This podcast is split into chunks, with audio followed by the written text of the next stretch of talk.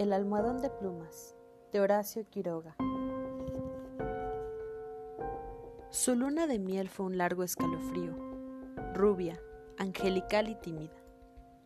El carácter duro de su marido heló sus soñadas niñerías de novia.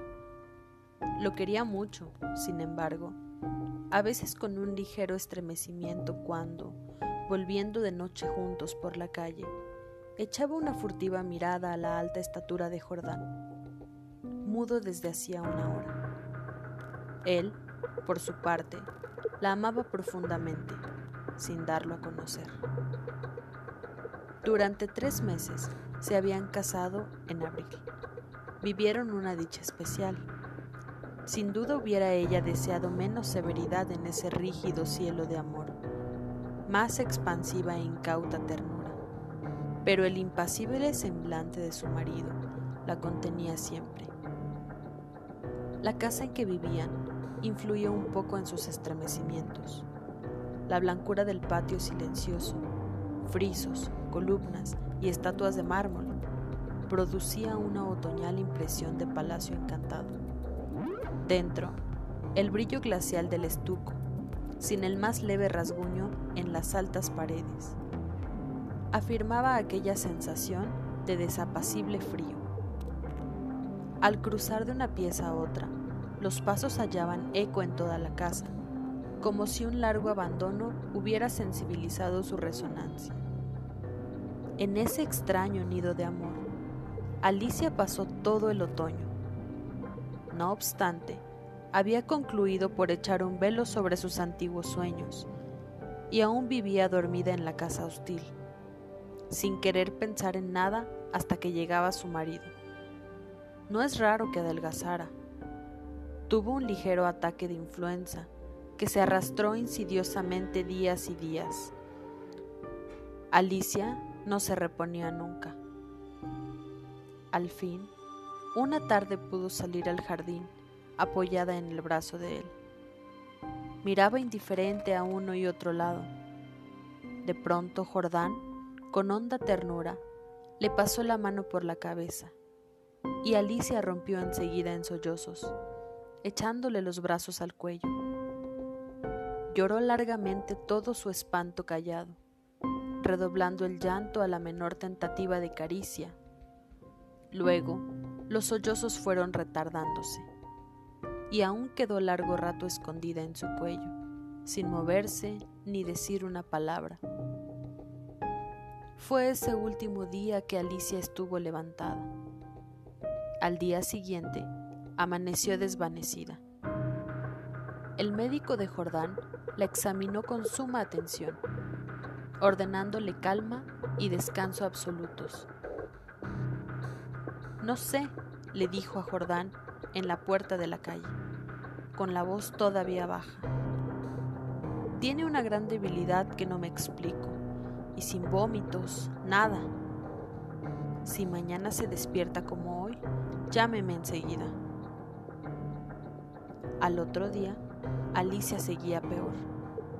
Hubo consulta, constatóse una anemia que marcha agudísima, completamente inexplicable. Alicia no tuvo más desmayos, pero se iba visiblemente a la muerte. Todo el día el dormitorio estaba con las luces prendidas y en pleno silencio. Pasábanse horas sin oír el menor ruido. Alicia dormitaba. Jordán vivía casi en la sala, también con toda la luz encendida. Paseábase sin cesar de un extremo a otro con incansable obstinación. La alfombra ahogaba sus pesos. A ratos entraba en el dormitorio y proseguía su mudo vaivén a lo largo de la cama, mirando a su mujer cada vez que caminaba en su dirección. Pronto, Alicia comenzó a tener alucinaciones, confusas y flotantes al principio, y que descendieron luego al ras del suelo.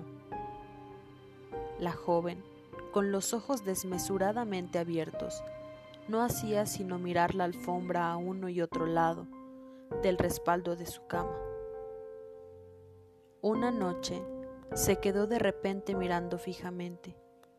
Al rato abrió la boca para gritar y sus narices y labios se perlaron de su dolor. Jordán, Jordán, clamó rígida de espanto, sin dejar de mirar la alfombra. Jordán corrió al dormitorio y al verlo aparecer, Alicia dio un alarido de horror. Soy yo, Alicia, soy yo. Alicia lo miró con extravío. Miró la alfombra, volvió a mirarlo y después de largo rato de estupefacta confrontación, se serenó. Sonrió y tomó entre las suyas la mano de su marido, acariciándola temblando.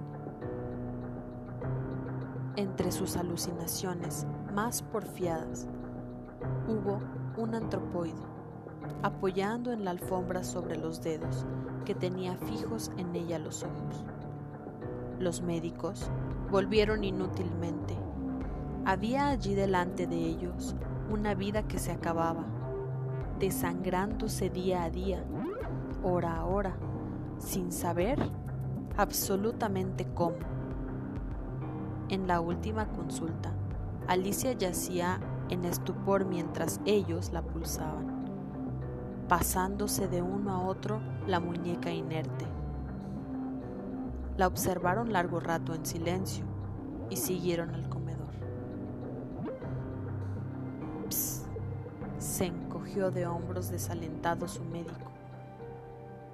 Es un caso serio. Poco hay que hacer.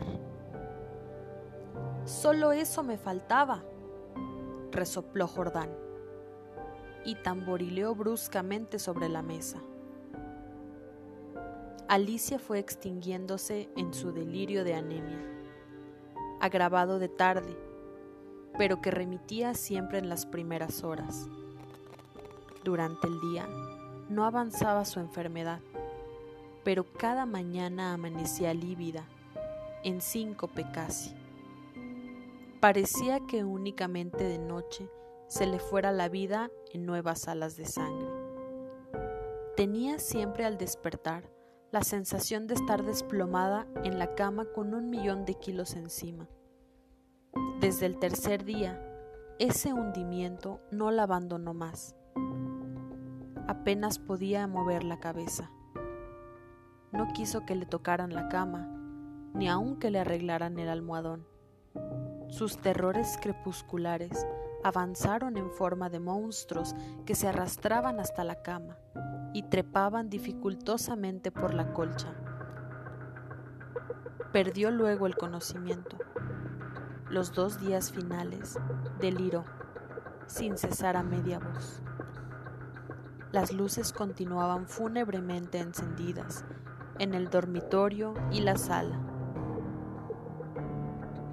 En el silencio agónico de la casa no se oía más que el delirio monótono que salía de la cama y el rumor ahogado de los eternos pasos de Jordán. Murió por fin. La sirvienta, que entró después a deshacer la cama, sola ya, miró un rato extrañada el almohadón. Señor, llamó a Jordán en voz baja.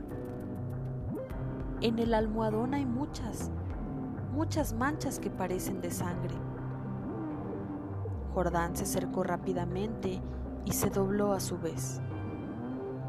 Efectivamente, sobre la funda, a ambos lados del hueco que había dejado la cabeza de Alicia, se veían manchitas oscuras.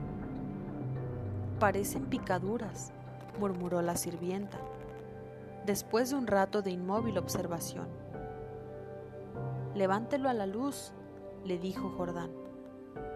La sirvienta lo levantó, pero enseguida lo dejó caer y se quedó mirando a aquel, lívida y temblando. Sin saber por qué, Jordán sintió que los cabellos se le erizaban. ¿Qué hay? murmuró con la voz ronca. Pesa mucho, articuló la sirvienta, sin dejar de temblar. Jordán lo levantó. Pesaba extraordinariamente. Salieron con él y sobre la mesa del comedor, Jordán cortó funda y envoltura de un tajo. Las plumas superiores volaron y la sirvienta dio un grito de horror con toda la boca abierta, llevándose las manos crispadas a los bandos. Sobre el fondo, entre las plumas, moviendo lentamente las patas velludas, había un animal monstruoso, una bola viviente y viscosa. Estaba tan hinchado que apenas se le pronunciaba la boca. Noche a noche, desde que Alicia había caído en cama, había aplicado sigilosamente su boca, su trompa, mejor dicho, a las sienes de aquella, chupándole la sangre. La picadura era casi imperceptible. La remoción diaria del almohadón había impedido sin duda su desarrollo. Pero desde que la joven no pudo moverse, la succión fue vertiginosa. En cinco días, en cinco noches, había vaciado a Alicia.